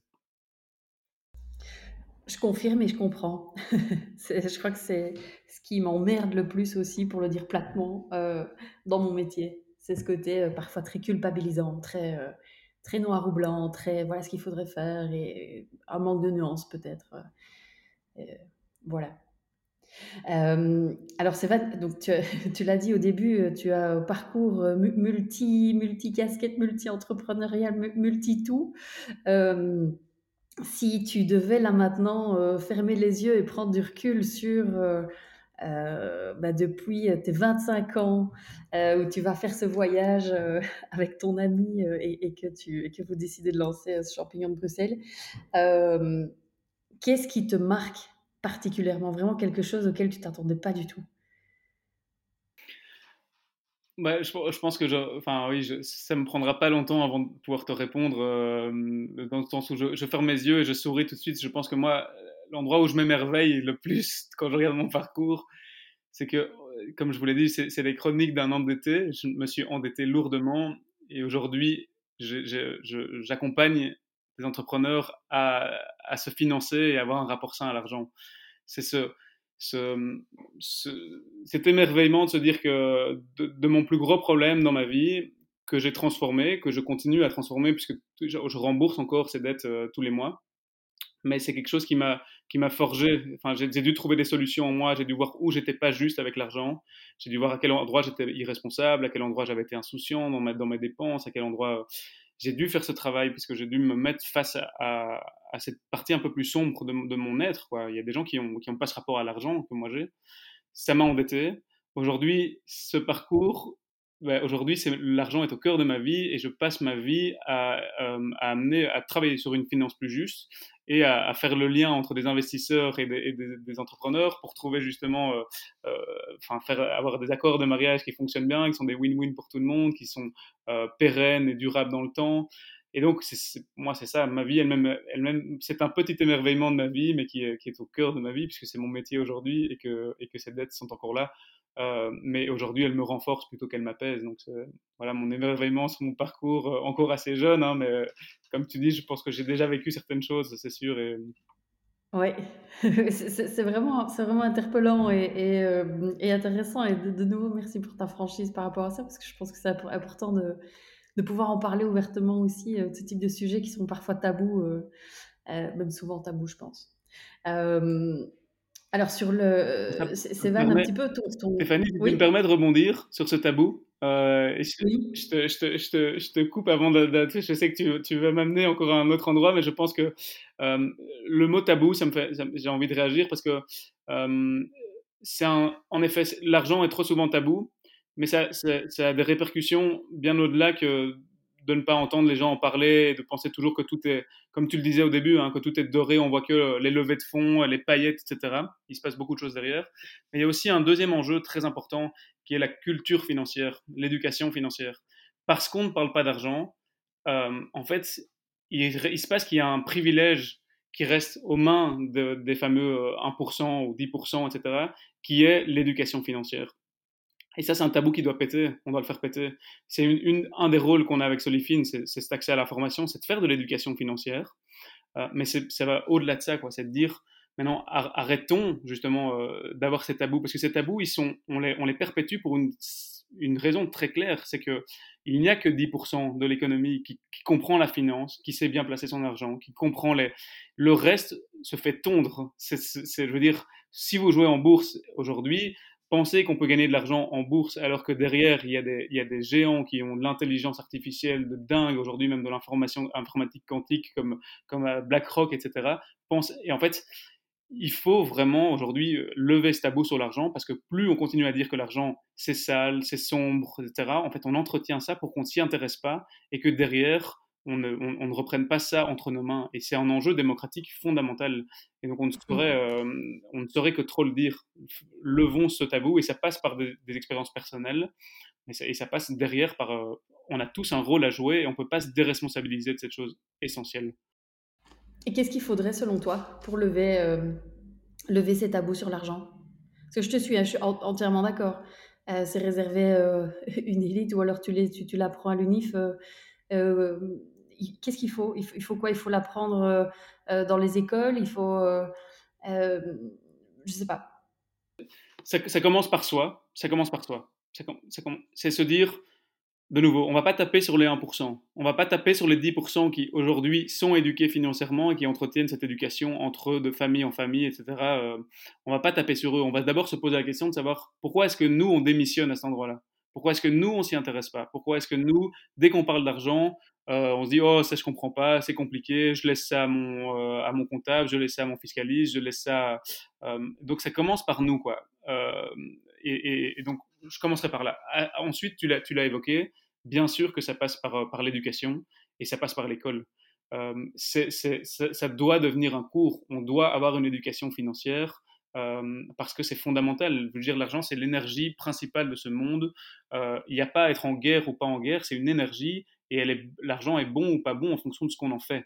Euh, et, ça, il faut qu'il y ait. Euh, enfin, ce sont par exemple à l'école, on devrait nous apprendre aussi qu'aujourd'hui, euh, on nous parle que de la force de, de, la valeur travail. On nous dit pour gagner ta vie, tu dois, bien travailler. Ça, c'est ce qu'on dit chez, les gens qui n'ont pas, pas beaucoup de capitaux. On leur dit, tu sais, il faut vraiment que tu travailles. Aujourd'hui, c'est pas en travaillant qu'on se paye une maison. Je veux dire, aujourd'hui, je suis en train de regarder pour acheter une maison je ne sais pas comment je vais payer cette, somme-là avec mon salaire. Je veux dire, c'est impossible. Et demain, ce sera encore plus difficile. Et demain, encore plus difficile. Et donc, aujourd'hui, comment est-ce que les gens font de l'argent? C'est pas en travaillant. Bien sûr qu'il faut travailler. Ce sont des valeurs. Il y a des valeurs. Euh, mais c'est. Est-ce qu'on peut nous apprendre à comment est-ce qu'on place bien notre argent? Est-ce qu'on peut nous apprendre à faire travailler l'argent? Euh, et, ça, ça, doit faire partie d'une éducation. et, bien sûr, ça passe par l'école, c'est sûr. Et, j'ajoute peut-être, enfin, c'est mon avis, mais est-ce que c'est le tien? J'imagine aussi, faire travailler l'argent n'est pas forcément du capitalisme qui détruit. Euh, y, a, moi, je pense, c'est quelque chose qui m'agace aussi, euh, euh, vraiment un, clivage entre le capitalisme, c'est mal, et, on met tout ça dans une espèce de panier un peu moche et méchant. Mais c'est pas ça, comme tu dis, l'argent, il peut travailler tout seul pour créer du, du bon aussi. Euh, mais, c'est tout, c'est, tout un, c'est tout un inconscient collectif à déconstruire. Tout à fait. Alors, je ne sais pas si tu es d'accord avec ça, mais euh, entièrement. Tu, si tu dis faire travailler l'argent, tu vas tout de suite penser ah bah oui pour s'enrichir et pour faire euh, entièrement. ça dans la poche des la poche des patrons qu'ils aient s'acheter des îles et que sais-je. tu vois? Tout à fait. Ben, on, on, en revient pour faire pour, pour fermer la boucle pour prendre un exemple très concret, c'est l'entrepreneuriat justement. C'est-à-dire cet idéaliste que j'étais au début, il était en guerre contre l'argent. Euh, Adrien et moi, au début du championnat de Bruxelles, on était en guerre contre l'argent. Euh, et si on avait persévéré cette guerre, on n'aurait jamais amené le projet là où il est aujourd'hui. Et c'est un projet qui a des valeurs essentielles, c'est un projet qui crée de l'emploi, c'est un projet. Euh, et donc ce combat, et comme tu dis, ce dogmatisme et cette, espèce d'enfermement dans l'argent c'est mauvais, l'argent c'est, euh, et, ça va avec le capitalisme, etc. On peut autant critiquer le capitalisme qu'on veut. En tout cas, c'est une force aujourd'hui entrepreneuriale très forte et qui, euh, on peut l'améliorer. Mais en tout cas, c'est de se dire, en effet, si on était resté dans cette guerre, en fait, cette guerre crée des projets. Cette guerre nous fait rester les idéalistes et nous fait des, des projets atrophiés. Quand je dis qu'il faut des bonnes racines, eh ben, pour avoir des bonnes racines, il faut avoir un rapport un peu plus sain à l'argent. Et c'est seulement parce qu'on a des bonnes racines qu'on est capable demain d'avoir un impact très fort, etc. Et donc c'est se dire, comme tu le dis, aujourd'hui faire travailler l'argent, c'est euh, se donner les moyens de ses ambitions d'impact positif sur la société. C'est trop con toujours que les idéalistes et les gens qui portent les bonnes valeurs, ce soient aussi les faibles avec l'argent, qui derrière du coup euh, n'ont pas les reins, n'ont pas les... Non, purée, emparons-nous de, de, cette énergie, quoi, que les gens, que les, que les gens qui ont envie de voilà, d'avoir une valeur beaucoup plus, plus partagée, d'avoir euh, une économie qui a plus de sens, etc. Mais qu'ils y aillent, quoi, tu vois, qui, qui, qui, euh, mmh. qui, s'emparent de ça et que, et que ce soit eux qui fassent circuler l'argent. Mais pour ça, il faut que l'argent passe par leurs mains. Et pour ça, il faut pas être en guerre. Cette guerre, elle ne fait que nuire, moi, je pense, à, évidemment, à cet impact positif que je, à cette société euh, que je rêve d'arriver. Euh, et de, voilà, ouais. Mmh. C'est vraiment intéressant parce qu'il y a un vrai, travail de déconstruction, de déconstruction d'idées et de reconstruction euh, avoir derrière. Et des acteurs comme Solifine et d'autres le, font euh, et, auraient tout intérêt à encore le faire plus avec les, moyens que vous avez, évidemment. Hein. Euh, mais en tout cas, à diffuser, diffuser à max cette autre, autre vision et autre vision du monde. Et en parlant de vision du monde, est-ce que toi, tu vois un changement dans les mentalités à ce niveau-là? Ou, ou, pas Hum. sur, sur, sur, quelques années, est-ce que, tu, est-ce que, tu, est-ce que, est-ce que d'après toi, on parle plus de finances euh, euh, durables ou, ou, pas euh? Ça, c'est, c'est sûr, c'est indéniable. C'est indéniable qu'on en, on en... En fait, il y a plusieurs constats. Le, premier, c'est quand même, on peut commencer par là, c'est quand même que ça reste encore peanuts, cacahuètes. Donc, si on regarde, pour te donner un chiffre, et je ne vais pas en beaucoup dans ce podcast, mais pour te donner un chiffre, aujourd'hui, si on regarde les encours donc euh, vraiment les, les, les, grands montants, euh, les grands flux financiers euh, en Belgique, on parle de entre 10 et 15% qui pourraient être aujourd'hui qualifiés de, de durable, de, finances durables. Donc ça veut dire que on est encore loin, quoi. On est encore loin.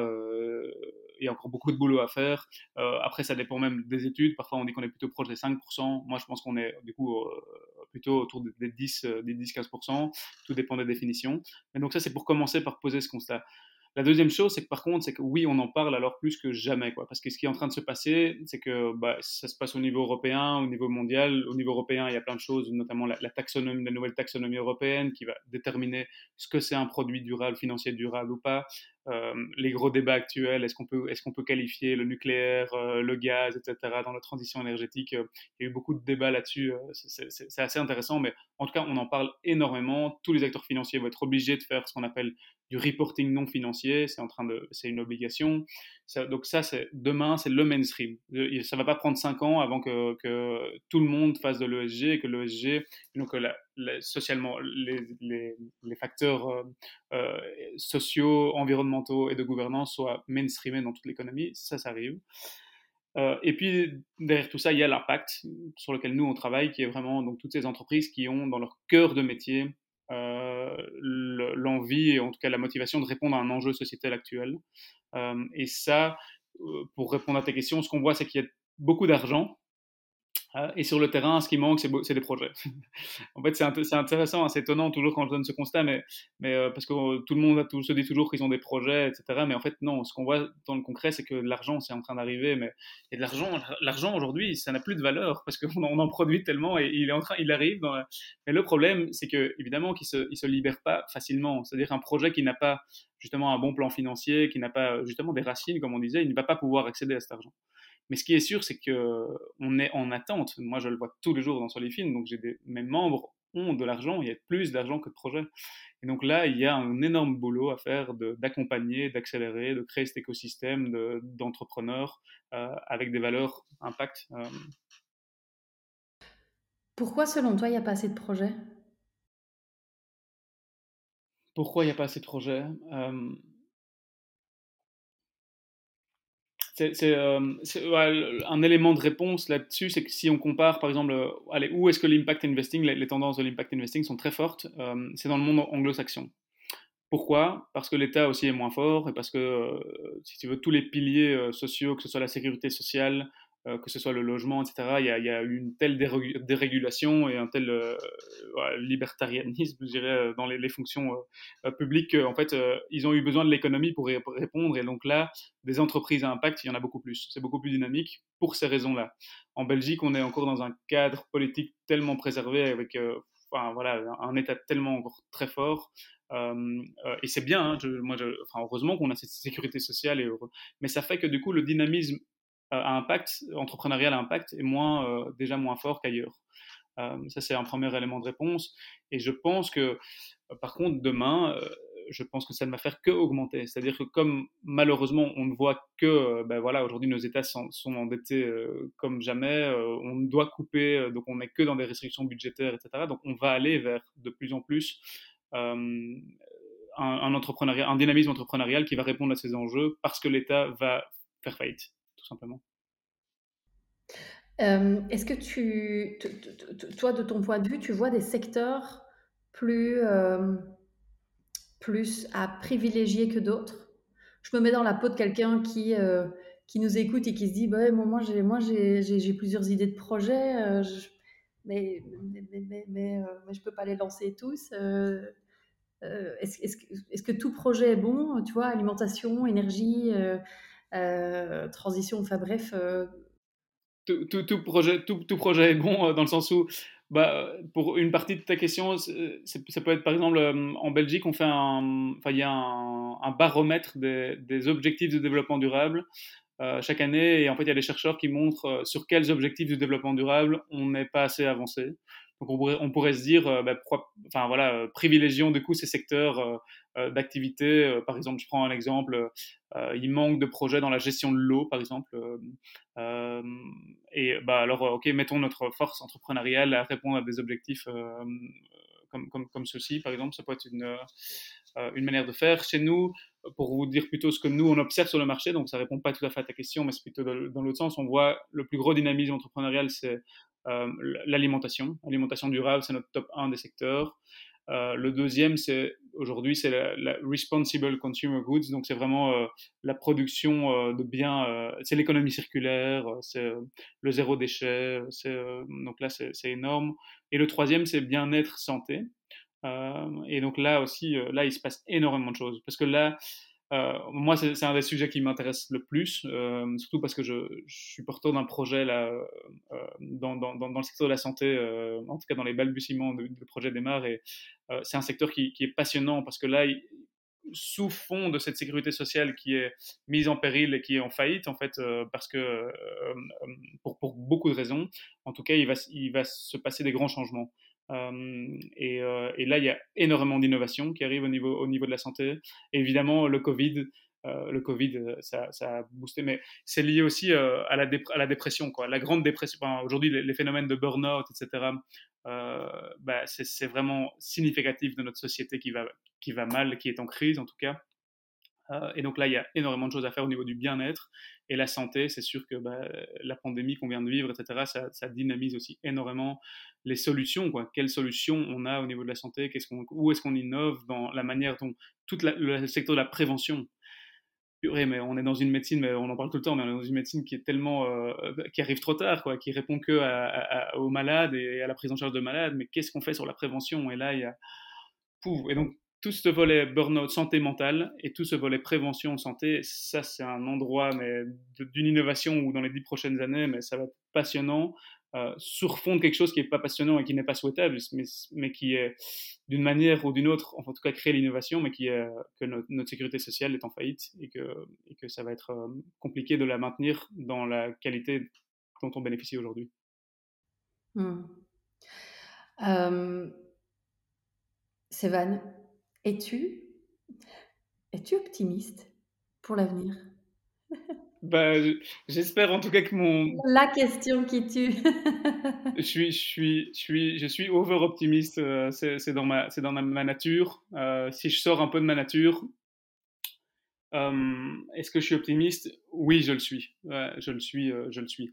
Alors, ça ne veut pas dire que je je, te pose la question, es-tu optimiste aujourd'hui dans un climat d'enjeux climatiques euh, royalement pourris euh, et, des, des, des, nouvelles. Euh, les, voilà, on ne va pas plomber l'ambiance de cet épisode, mais voilà, dans un contexte de guerre. dans un contexte de flambée des prix de l'énergie, on parle de potentiellement arriver à 3 euros le litre en France dans, les, dans, les, dans les prochains jours. comment, quel est ton regard quel est ton regard pour les prochaines années? Mmh, Là, ouais, c'est donc à la fois ces constats, c'est clair, je, bosse avec eux tous les jours. Euh, c'est pour ça que ça donne, enfin moi particulièrement, ça me donne la niaque hein, de, me dire, ben voilà, il y a des enjeux climatiques, il y a des enjeux sociétaux et il faut y répondre. Donc ça, c'est la dynamique entrepreneuriale. Donc ce qui fait de moi quelqu'un naturellement d'optimiste. Mais au-delà de ça, euh, en fait, comment est-ce que j'appréhende tout ça, en tout cas dans mon, dans mon, dans mon fort intérieur, c'est que je vois tout ça comme, ben, bon voilà, je viens de vivre un accouchement euh, j'ai vécu l'accouchement de ma femme et je sais ce que c'est maintenant une contraction. Et, euh, et, je sais que pour accoucher de mon fils, il a fallu euh, que ma femme contracte et ça a été très douloureux.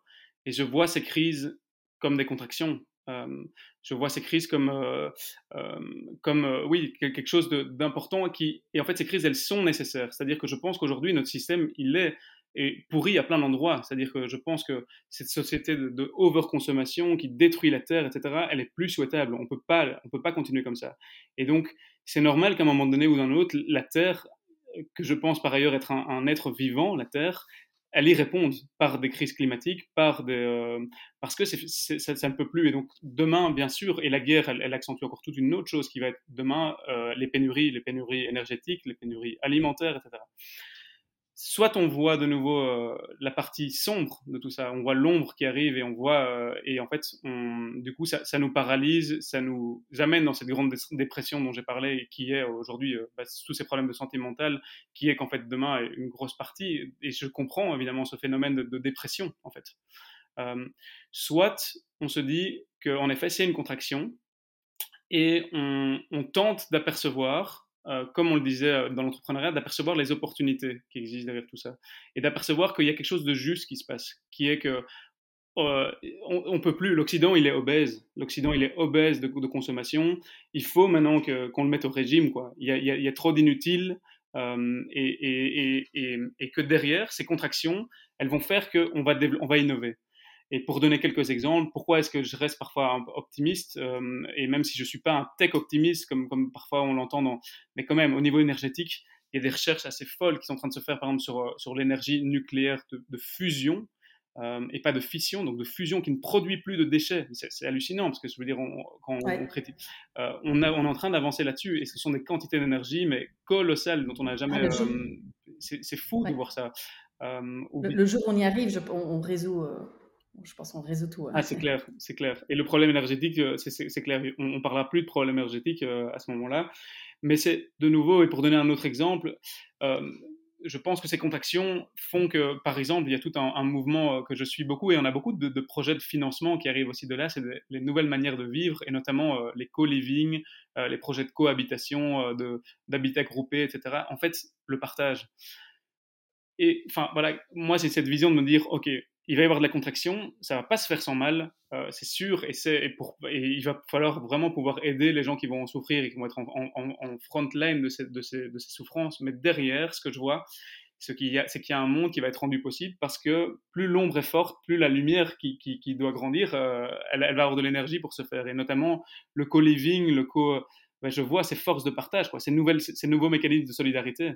Ben, si demain, oui, il y a de la pénurie, etc., on va être obligé de se renforcer vers quand même aussi euh, une partie assez belle de l'humanité qui est de nouvelles formes de solidarité, etc. Et donc, je, plutôt que de voir euh, voilà, la grande onde, je vois aussi la grande lumière, et c'est quelque chose que d'ailleurs j'ai envie, je trouve qu'on devrait aussi partager euh, beaucoup, parce que sinon, on risque tous de devenir dépressifs, parce que on a, si on regarde que les observations climatiques, les rapports du GIEC, etc., c'est pour se c'est pour devenir gris et dépressif. Euh, ça, c'est sûr. Mmh Sévan, si tu avais une baguette magique, tu ferais quoi? Ben, J'émerveillerais les, les, gens. Euh, J'essaierais de les émerveiller. Je, je, sais pas, je, demanderais euh, à cette force toute puissante, cette baguette magique, de, montrer un peu le sens de, de justement de cette contraction. Que, tout le monde puisse un peu apercevoir quelque chose qui pourrait avoir du sens et qui ferait qu'il y a un petit sourire et il y a un petit, euh, en tout cas, il y a un peu de lueur d'espoir dans les, yeux de tout le monde, euh, plutôt que de sombrer dans cette. donc, ce serait ça ma baguette magique, ce serait mettre de l'émerveillement dans le. Voilà. Mmh. alors, Stéphane, on, approche doucement à la fin de, de, notre échange. Euh, merci pour cette belle énergie que tu dégages. J'espère que, j'espère que ça se sent euh, à travers l'épisode. Le, le, euh, Qu'est-ce qu'on peut te souhaiter? Qu'est-ce qu'on peut me souhaiter? Ah oui, oui, c'est vrai. Qu'est-ce qu'on peut me souhaiter? Je suis en train de, ben, donc il se passe plein de choses au niveau de Solifine. Solifine, après maintenant, après deux ans, euh, enfin trois ans maintenant, est, en plein, euh, en plein boom. avec des très belles opportunités justement de, grandir un peu plus sur tout le volet recherche, le volet lobby aussi, advocacy, qu'on avait un peu laissé de côté les premières années parce qu'on avait tellement d'autres chats à fouetter. Et donc là, euh, c'est en train de grandir, c'est en train de prendre de l'ampleur et j'ai besoin à très court terme de recruter un sparring, une, un ou une sparring partner. Donc il faut savoir qu'aujourd'hui on est, on est six dans l'équipe, euh, je suis le seul homme. Euh, donc on commence, moi, pourtant dans le milieu financier c'est plutôt l'inverse, mais quand même on commence à me poser des questions sur l'équilibre des genres, mais plutôt à l'inverse chez moi. Euh, mais bon, je suis quand même ouvert, à, évidemment, ce sera aux deux profils. Mais en tout cas, je cherche, je cherche un, un sparring partner, donc quelqu'un qui est assez senior, un senior project manager, mais c'est plus que ça, parce que c'est quand même quelqu'un qui a un peu une niaque entrepreneuriale et, qui a envie de co-créer en fait et de co-construire le réseau avec moi. donc ça, c'est ce qu'on peut me souhaiter à très court terme, je dirais. Trouver cette personne. Donc, très, très, Très concrètement, euh, je suppose qu'il y a une offre, euh, une offre d'emploi euh, sur le site de Solifine ou ailleurs ou sur LinkedIn. Sur notre site, ouais, on a une offre d'emploi sur notre site. on recherche la perle rare et dans un, dans un temps très très limité puisque j'aimerais bien que cette personne commence le 1er avril à mes côtés, donc ça va aller très très vite. et donc c'est pour ça que ouais, c'est pour ça qu'il faut quand même un peu mettre des énergies et je demande à toute la communauté de, de m'aider. Le, message, le, message est lancé, le message est passé. Si vous, euh, si vous voulez, si vous êtes la perle rare pour, euh, pour accompagner Sévan, euh, vous lui écrivez et vous envoyez votre candidature. alors Sévan, j'ai deux dernières questions pour toi. première question, est-ce que tu aurais un conseil pour nos auditeurs et nos auditrices pour rendre leur business, alors soit pour rendre leur business plus durable, euh, ou, euh, ou alors une personne, alors c'est peut-être euh, peut-être peut plus ton cas, qui, qui, voudrait se lancer, qui voudrait concrétiser, entreprendre dans un business à impact. Mmh, bon conseil. Alors, mmh. je, je mmh, c'est un conseil que je donne toujours, euh, surtout quand on prépare les entrepreneurs à, pitcher. Je leur dis toujours euh, que donc 80% de la décision, ça va être, euh, ça va être eux, ça va être, ça, va être l'humain, ça va être eux. Ils vont être évalués sur eux, leur posture, leur niaque, leur motivation. et donc moi, je dirais que le conseil, c'est ne jamais sous-estimer que vous êtes votre, vous êtes votre joyau le plus précieux euh, et que euh, Ouais, et que du coup, c'est cette posture qui est importante. Dans tous les projets qu'on entreprend, c'est cette, cette, posture et c'est d'avoir, de savoir qu'on est aussi au centre de la roue et que surtout quand on lance un projet, le projet est très fort un reflet de qui on est et donc d'avoir bien conscience de ça, que le projet va avoir les forces de notre personne et aussi les, les, les limitations de notre personne. Donc ça, il faut en être conscient. Mais c'est vraiment voilà, de, de, prendre conscience que, que, finalement nos projets, ce sont nous, surtout quand on les démarre, et, et, d'avoir, de pouvoir euh, voilà, avoir, de l'estime et, approcher les investisseurs et, tous les gens qui peuvent nous aider en fait euh, dans cette posture-là, cette posture de on, est précieux, on est précieux, et si on a un projet, etc., c'est jamais, c'est de faire ce travail de, oui, euh, se donner de, la valeur et, approcher surtout les gens dans cette posture-là, cette posture assez, assez valorisante de, de, de, soi et de voilà c'est un conseil un peu, c'est très général, mais c'est voilà, l'humain quoi, l'humain et, soi comme comme comme un bijou, comme son bijou le plus précieux, dont il faut prendre soin, dont il faut prendre soin parce que ça aussi c'est que pour durer, c'est durer dans le, l'entrepreneuriat et dans tout ce parcours, euh, et pour durer, bah il faut prendre soin de soi. Euh, et donc voilà, je dirais que ça c'est le meilleur conseil. Euh, est-ce que tu aurais un, livre ou plusieurs, euh, ou une conférence ou des podcasts euh, qui t'ont marqué récemment ou dans ton parcours et que tu pourrais nous partager sur le sujet de la finance ou tout autre sujet qui, toi, t'inspire? Bah, moi, on, a, parlé un petit peu de Gunther Pauli. Ça, reste un entrepreneur qui m'inspire beaucoup. Je le, trouve, je le trouve très inspirant, je le trouve très pragmatique. Je trouve qu'il est une belle alliance des constats justement qu'il faut faire et qu'il faut pas euh, faut pas nier, et euh, en même temps de ce avec ses yeux d'entrepreneur qui voit les opportunités. ouais, cet homme, cet homme est, très inspirant, je trouve.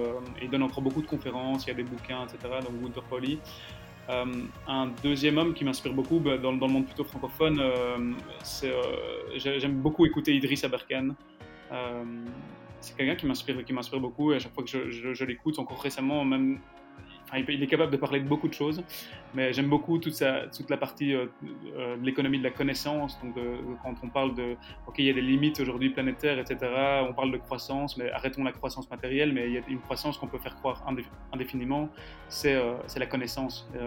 et j'aime beaucoup toute cette partie-là de son, approche plus, bah, je le trouve passionnant sur, des sujets qui sont essentiels aujourd'hui, qui sont aujourd'hui de la blockchain, euh, qui sont justement aussi de, comprendre en fait les, nouvelles technologies euh, pour que de nouveau, comme on l'a dit, il ne faut pas laisser l'éducation financière aux mains des, des, des, gens qui sont déjà nantis, etc. Demain, il ne faudra pas laisser la connaissance de la technologie aux Google, Amazon, etc. de demain qui forment la caste technologique de demain. Et je pense que si on fait la même erreur que pour, pour, pour, pour la finance, c'est-à-dire si on ne s'y intéresse pas en disant la technologie c'est de la merde, ça nous fait chier, ça prend tout notre temps de cerveau disponible, on va se retrouver dans un monde qui va être contrôlé par la technologie, mais dont on va être de nouveau tellement passif et tellement... Euh, donc ne faisons pas, euh, ne faisons pas ça et donc intéressons-nous à ça aussi. Et je trouve qu'Idriss Aberkan, pour ça, il je le trouve passionnant. Euh...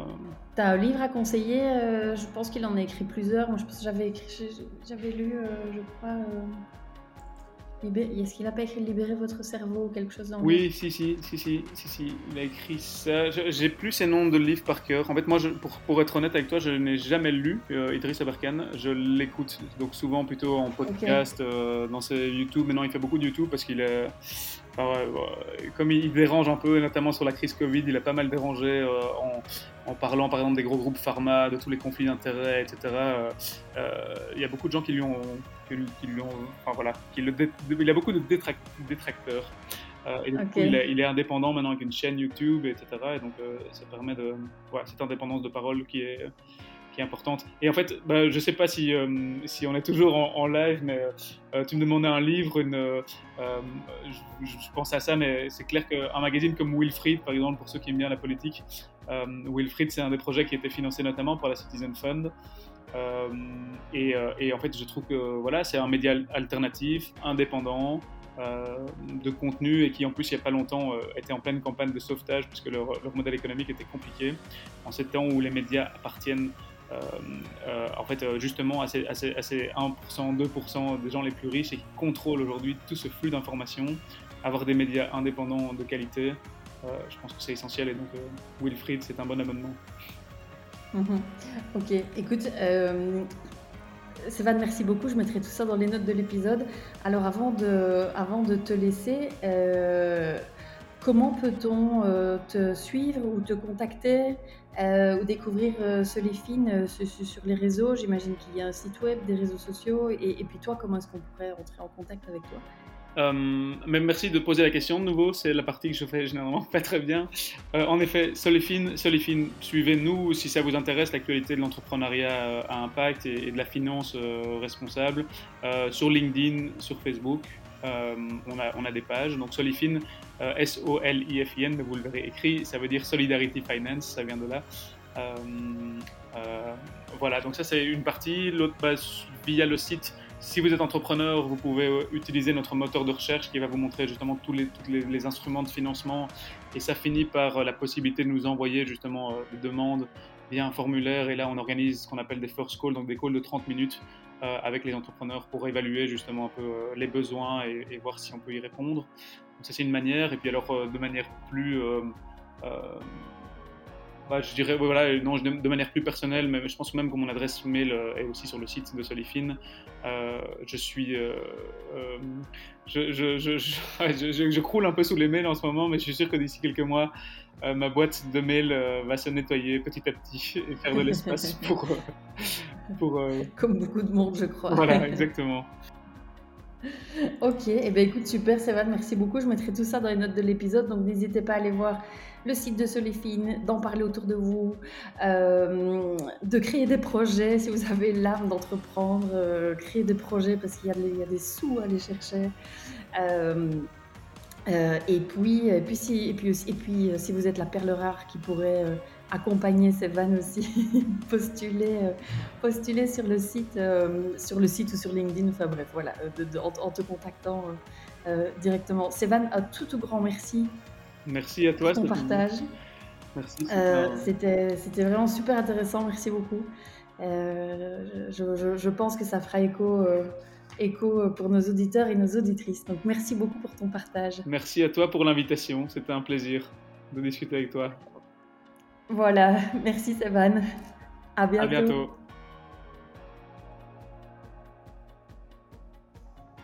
Voilà pour l'épisode du jour. J'espère sincèrement qu'il vous a plu. Merci de le partager à deux personnes qui pourraient être intéressées par ce sujet et de mettre une petite note 5 étoiles avec un petit commentaire sur Apple Podcast, sur iTunes en particulier, ce qui donnera au podcast un maximum de visibilité dans les classements. Aussi, si vous allez sur www.business-impact.be et que vous me laissez votre email, vous recevrez une semaine sur deux les deux derniers épisodes ainsi que du contenu qui pourrait vous être utile et vous inspirer davantage. Pour finir, n'hésitez surtout pas à me contacter. Je suis active sur LinkedIn et sur Instagram. Euh, il suffit de chercher Stéphanie Fellen. Et si vous avez des besoins d'accompagnement pour votre entreprise, l'équipe de Smart to Circle se fera un véritable plaisir de vous rencontrer. Je vous embrasse.